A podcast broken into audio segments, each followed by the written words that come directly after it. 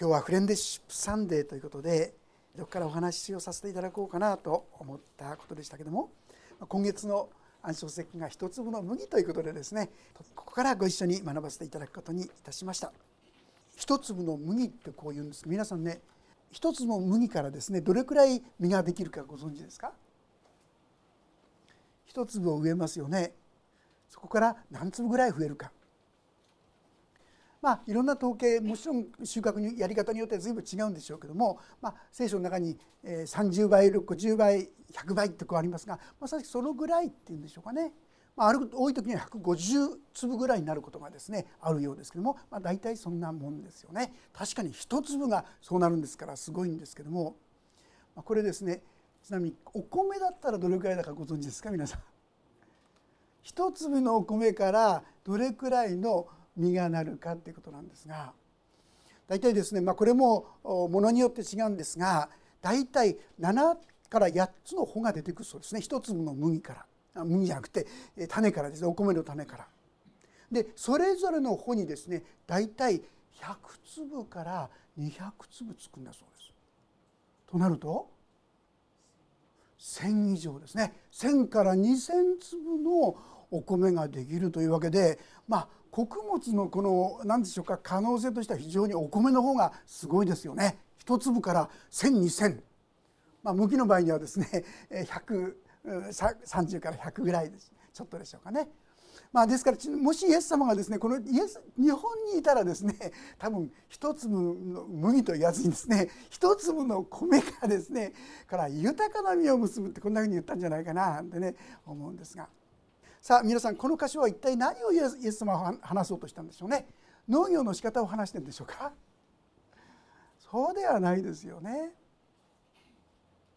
実はこれは端的に言うとご自分が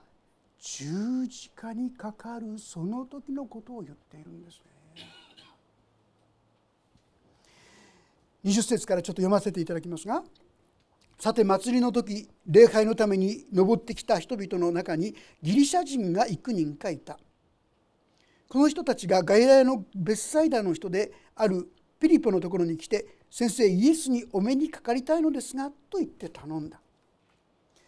まあ、エルサレムの町この町はユダヤ人たちが神を礼拝する神殿がありましてそこに来るわけであります。ですから主なる人はユダヤ人でありますがそこにギリシャ人が来たって書いてある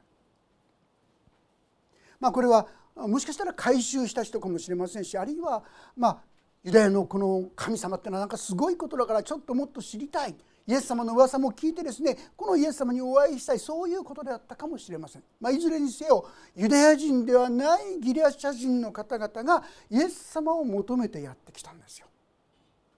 さあこの時弟子たちがですねこのことをイエス様に伝えた時にイエス様何て言ったと思いますか？23節。するとイエスは答えて彼らに答えて言われた。人の子が栄光を受けるその時が来ましたってこう言うんですよ。人の子っていうのはもちろんイエス様のこと。イエス様が栄光を受けるって皆さん分かりますか？栄光を受けるって言ったら素晴らしいですね。出来事が起こるのかなとそうお考えになると思うんですがここで言う栄光とは何か。それは十字架のことなんですよ。ご自分がこれから受けようとしている。すなわちギリシャ人。ユダヤ人でないものが救いを求めてきたこの時にまさしくこの福音はユダヤ人だけではない。全世界の人々に述べ伝えられるべき良き訪れなんだ。福音なんだそのことを悟ってイエス様はいよいよ時が来た。それはユダヤ人だけではない。全世界の人々の罪の身代わりとして死にそして全ての人々に神様の恵みの御業が始まるその時が来たイエス様はこのことを感じて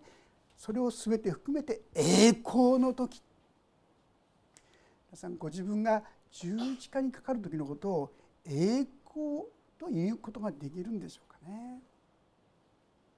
そのことをさらに細かくはこう言いますね。誠に誠にあなた方に告げます。一粒の麦がもし地に落ちて死ななければそれは一つのままですしかしもし死ねば豊かな実を結びます一粒の麦がもし地に落ちて死ななければすなわちイエス様が十字架にかかってもし人々の身代わりの死を遂げなければそれはそのままだ人々への救いの御業は始まらないってこういうことなんですよ。しかしもし死ねば本当に人々の身代わりとなって死ぬならばその結果として豊かな実が結ばれていくようになるんだこういうんですね。ある人はですねこのイエス様のことを称してあのある宗教の人なんですけどもキリスト教ってのは情けない宗教だよねってこう言うんですね。どういうことか。それは教祖であるキリストが死ぬ時に彼が言った言葉知ってるかい我が神我が神どうして私をお見捨てになるんですか?こんな情けない言葉を言うんだよこんなところに本当の救いがあるはずがないじゃないかなんてですねこんなふうに言われると知らない人はあそうかなんてですね思ってしまうかもしれません。実はそうでは反対であります。この言葉の中にこそ誠の救いの源源泉があるわけですよね。我が神我が神どうして私をお見捨てになるのですかイエス様は真心からこの言葉を神に向かって叫ぶことができましたがいかがでしょうマさん私たちはそんなこと言えますか？もしちょっとですね胸に手を当てて考えるならそんな正しい生き方をしてきてる人はいないんじゃないでしょうか。どうしてお店になるんですか？自分のやったことを考えてごらんなさいって言われたらですねもう何にも文句が言えない。それが私たちじゃないでしょうか、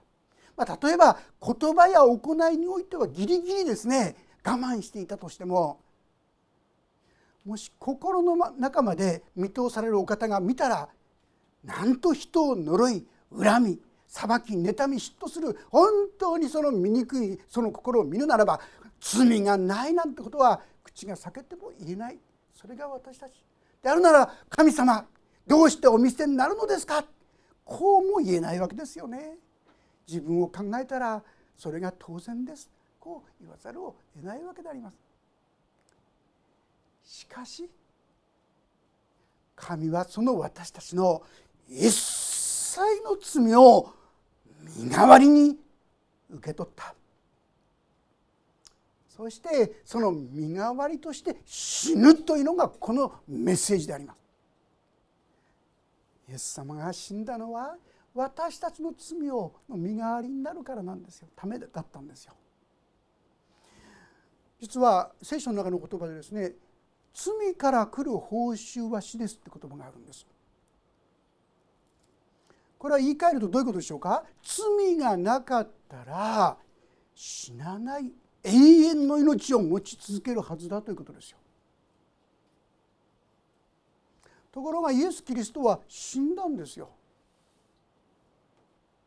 ということは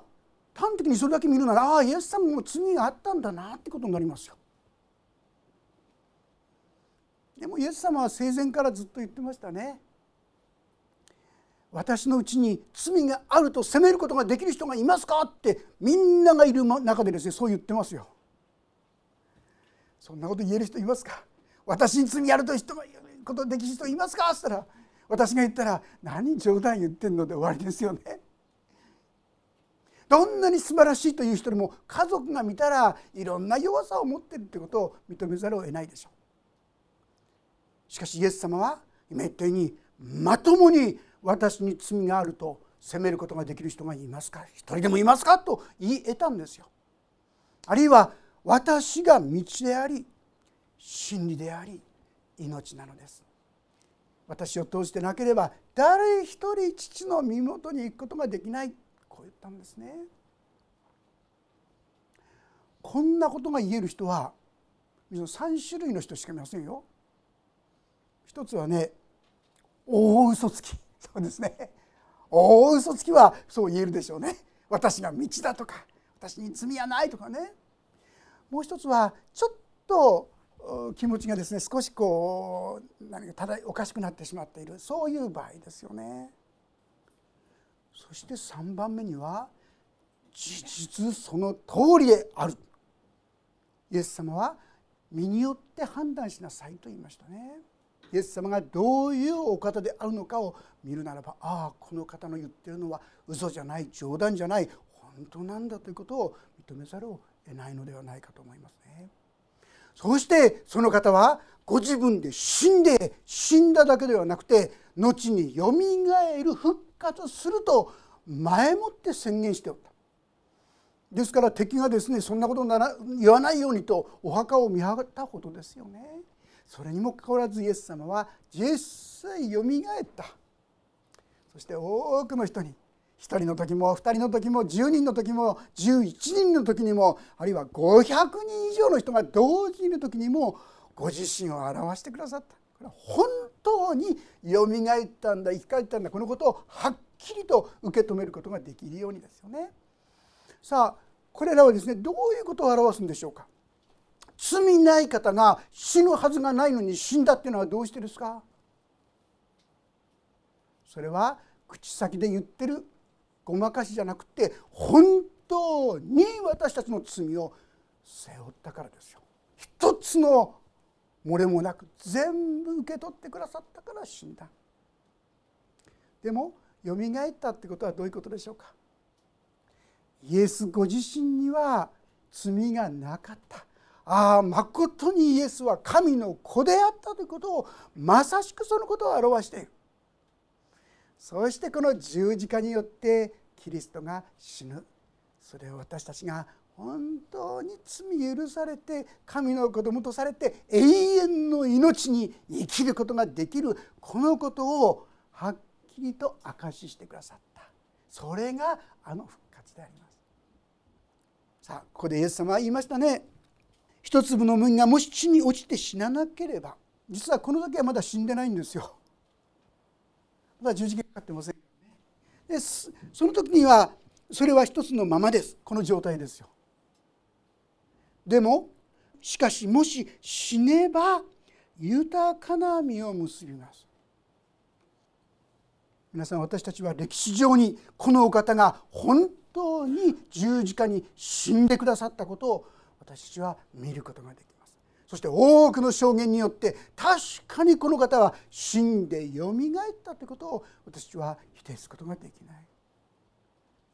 ということは今現在私たちは豊かな実を結ぶことができる状態にしてくださっているってことなんですよ。日々私たちはそのような命に生きることができるように今なってこのことを私たちはどこまで受け止めているでしょうね。ですからこの後にこんな言葉が出てくるんです。自分の命を愛する者はそれを失い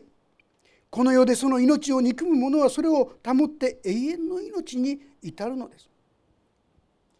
そんなバカバカしいな信じられないわ私は私でやりたいことをするんだなんつってですね自分を大切に神の道ではなくて自分の考えを大事にしていこうとするならばその人はここにありますようにそれを失いってこう言うんですよ。まあ、最近ちょっと話題になっている人ご存知ですか？豊田真由子さん。分かりますか？あのあんまりいい話題じゃないんですけどね。暴言大義士とかって言われてますよね。何言ってんの！私どこまで傷つけるの なんてちょっとかわいそうですよね。テレビでですねあの状態がブワーってこう流されてしまってですね。もう一枠あれで有名になっちゃってね。地元の方々もですねもう質が信じられないなんてですねこういろいろこう非難されてますよね。でもあの方の皆さん経歴というかご存知ですか？彼女はあの王院っていう東京でもですね、まあ、あのトップ校っていうんでしょうかね。トップ校を卒業なさって。そしてその後東大に入られてそしてさらにそこからですねハーバードの大学に出てるんですよ。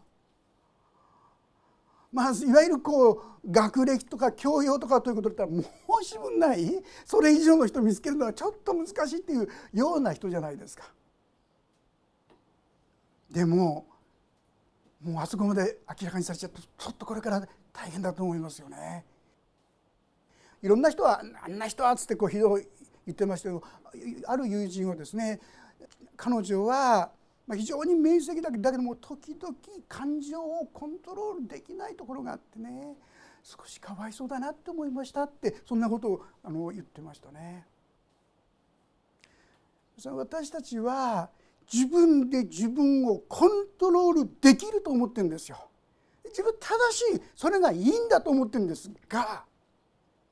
それほどの教養や学歴があっても自分で自分をコントロールできなくなる時があるんですよ。いやこれは根本的に言うならば自己中心という考え方なんですよ。自分を高くしたい自分を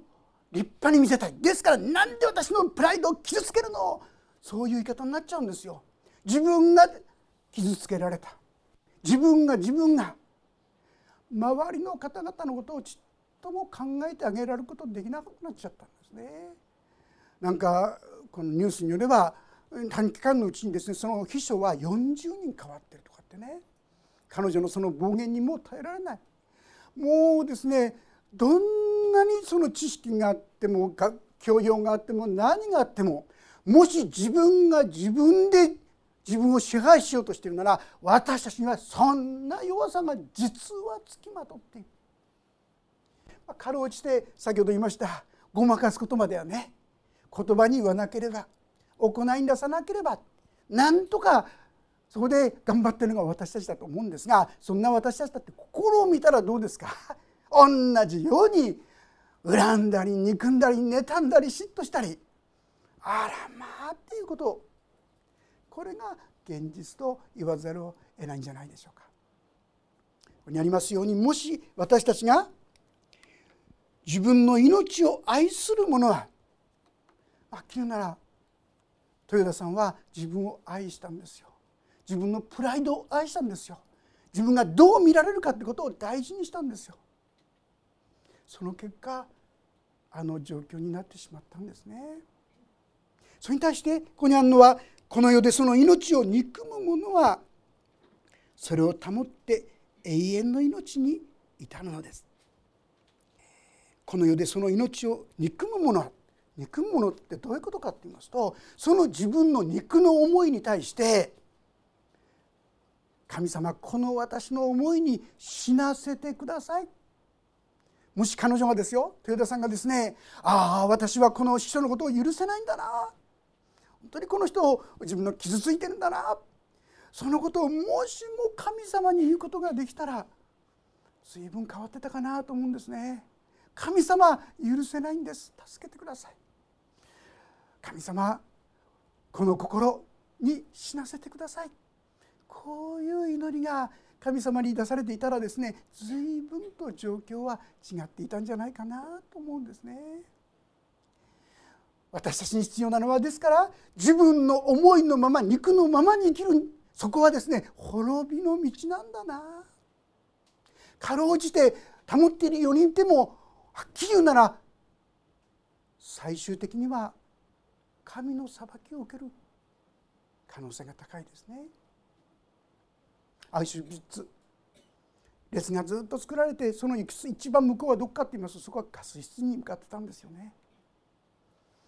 私たちもこれから先神の裁きというものをそれは正しい裁きです冤罪があるものじゃないそこに立ち仰せるだけの許しを確信を持って生きることがどんなに必要でありましょうか。イエスはそのために死んでくださった。そのために身代わりになってくださった。このことをぜひ忘れないでください。そして私たちが今この世にあっても豊かな命を持つことができる。実を結ぶことができるようにしてくださっているということを知っていただきたいのです。北海道に行きますと塩刈峠っていうところがあります。私は行ったことないんですけどね。もし機会があったら是非行かれたらいいと思いますがそこにですねこの石碑が立ってるそうですよね。でそこには実は今日のこの箇所が記されているそうですよ。一粒の麦品唾一粒見てあらん。しかし品は多くの実を結べし農薬ですね。当時ですから明治時代ですからね。そこには一人の青年がまさしくこのイエス様の十字架をしてイエス様がこの私のために死んでくださった。身代わりになってくださった。そうして救ってくださった。このことがはっきりと分かっている彼女。彼は実に結婚が近かったとこう言われていますがその時に鉄道マンであった彼はですねこの先このまま行くなら実は客車とこの列車がですね機関車が離れてしまった。このまま行くならですねその潮刈峠を曲がりきれないでみんなこれ脱線してですねそして死んでしまう。そのことを分かっていた彼は一生懸命ですねブレーキをかけましたけどももう間に合わない。ただ唯一の道がある。それは今止めることだ。そして今止めるには俺しかない。イエス様が私のために死んでくださったんだから。だんだんとこうスピードを坂道を転げ落ちる中で長野青年は自分の身をその客車の前にですね置いたんですね。飛び降りてギーッ鈍い音を立てて客車が止まりました。そこにいた数十人の方々はその結果救われたわけですよね。この長野青年を通して数十人の人が救われたようにいやそれ以上にイエス・キリストは私たちの身代わりとなってくださいました。神の御子であり罪を一度も犯したことがない。イエス様はそういうことで私たちの身代わりとなってくださった。あの塩刈峠で長野青年が身を捧げてくださってそして数十人の人が救われたようにそれももっと確かに今信じる者このイエス・キリストの十字架が我がためなりと受け入れる者全ての人のためにイエス様は許し主清め主救い主となってくださったさあその時に私のうちにはどんな力が出てくるんでしょうか今言った長野青年のこともそうですね彼自身に力があったんじゃない神の愛を受けて彼はそのような本物の愛に生きることができたんだと思いますね。えー、ベルギーの宣教師でですねダミエン神父という方がいらっしゃいます。えー、この方はですね23歳でまあ献身っていうんですかあのカトリックだったんですけどもそこでですね神様のために身を捧げてそして33歳になった時に彼はハワイ島に使わされたんです。ハワイ島のモロカイ島というところに当時ですねハワイでは雷病が非常に流行っててですね、えー、なんと人口2%の方々が雷病になっているそれなんで雷病の方々をみんなですね一箇所に集めたんですねそれはモロカイ島です彼はそこに使わされてでそこに行った時にですね彼らが本当にもう住むところももう死ぬのを待つばかりですね。ですから家らしい家もなく亡くなってもですね棺があるわけじゃなくてなんか泥をちょっと掘ってですねそれも手の不自由な中で掘ってそしてそこに植えます。そうすると犬やいろんなものが来てですねそれをこう食い散らかすというんでしょうか。あまりにも惨めなその姿を見てですね彼はこの地のために私は仕えていこう。自分の栄達や自分の何かを求めるんじゃない。私はこの神様この方々神様としてこの方々のために仕えるんだ。そういう決断をしたんですね。まあ、その病気で移るといけないということでこの神父さんもですね本来は移っていくんですね。ちょっとしばらくするとまた移っていくんですが彼はそれを拒んだそうです。私はここで彼らに仕えていきたい。ということはあなたはもうここここから出られなくなりますよって言ったんですね。でも彼はそれで結構です。私はこの地のために仕えていきたい。彼らのために棺を作ったりですね彼はもともと大工さんでもあったそうで彼らが住む家を作り始めたそうですね。そう家ができ教会もですね6箇所と言いますね。あちこちに教会を作ってですね。その中では聖歌隊ができてですねみんなで神様に賛美を捧げる本当に苦しみの中ですが希望と喜びを持って歩むそういう方々がこのモロカイ島に現れてきた。本当に喜んだわけであります。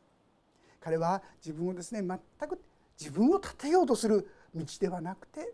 ただ彼らに仕えていく。ここで言う自分の命を愛するのではなくてその命を憎むもの自分の肉の思いそういう思いではなくて神に従う神の言葉に従う。このことを選び取っていったこのダミエン神父を通してその地に素晴らしい主の祝福の技が広がっていった。多くの人がその絶望の中で希望を見いだしていったようであります。まあ、ずっと後の日になってですね、まあ、これを願ったわけじゃないでしょうけどもカトリックの中では、まあ、聖人というのがあるんですよね。素晴らしい方人を聖人というんですがもうみんなから見て見捨てられていたこのミレアン神父は現在はカトリックの2009年まだ最近ですよね2009年に聖人としてこれ列せられたんだそうですね。また2005年にはですねデンマークからデンマークのあデンマークじゃベルギーの出身ですねベルギーでですね誰が私の国で一番偉大な人でしょうかっていうですねアンケートを取ったそうですがその中でこのベルギー史ベルギーの歴史の中で最も偉大な人の名前に一番多く上がったのが他でもないこのダミエン神父だったっていうんですね。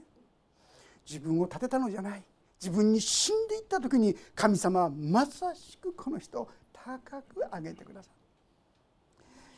正直私たちもですね毎日毎日そんな立派なことはですね私と違うかもしれませんが毎日の生活の中で私は自分に死ぬっていうことができるかと思います。人からひどいことを言われた時すぐガーッときますよね。その時にあの真由子さんのようにではなくてですね神様助けてください。私はもうこの人のことが許せません。もう憎らしくてしょうがありません。正直に告白していくんですね。神様の恵みがそこに注がれ始める。自分の生き方を通すんじゃなくてもし真由子さんがね知っていたら神様この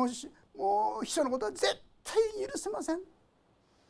そう言ってたら随分態度や言葉も違ってたんじゃないかなと思うんですね。日々の生活の中嫌なことがあった時にそれをただ文句を言い非難するんじゃなくて「主よ」と言って祈っていくお互いになっていきたいと思います。それがここで言う自分をの命を憎むことですよね。そしてそこには豊かな実が結ばれていくんだと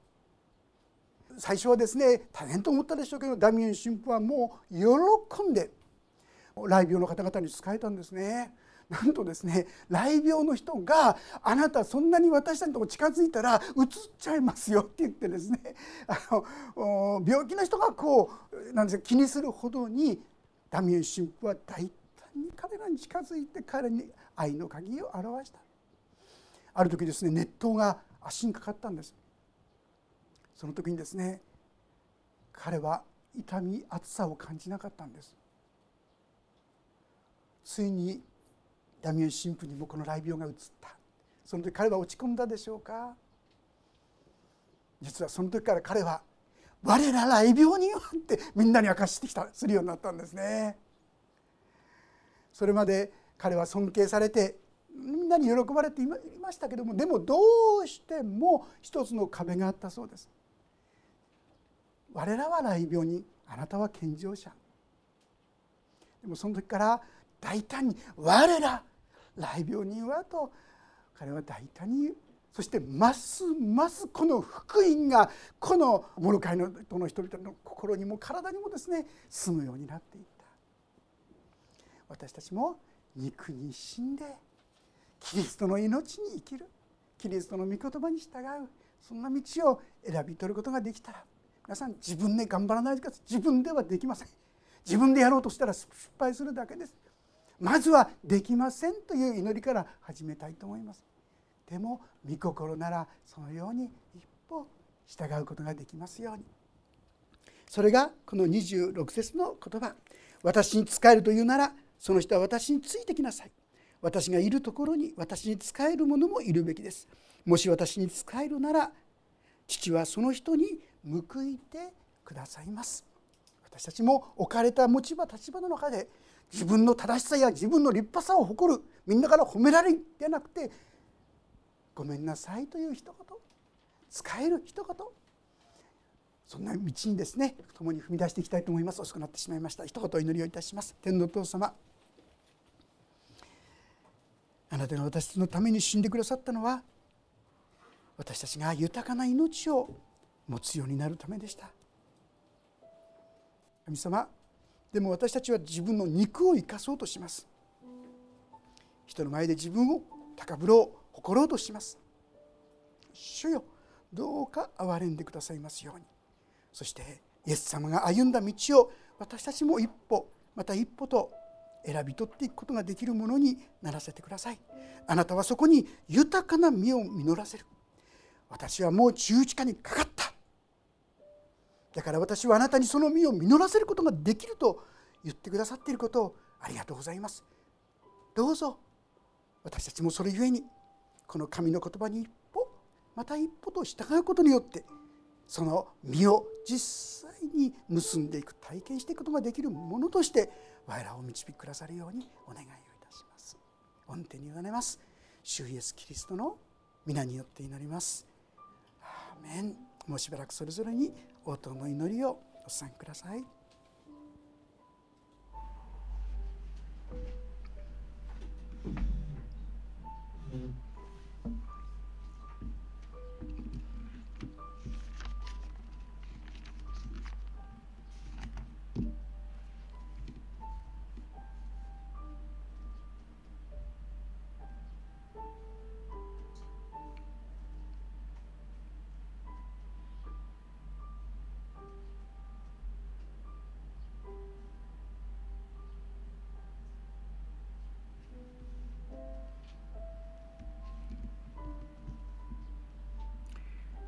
イエス・キリストの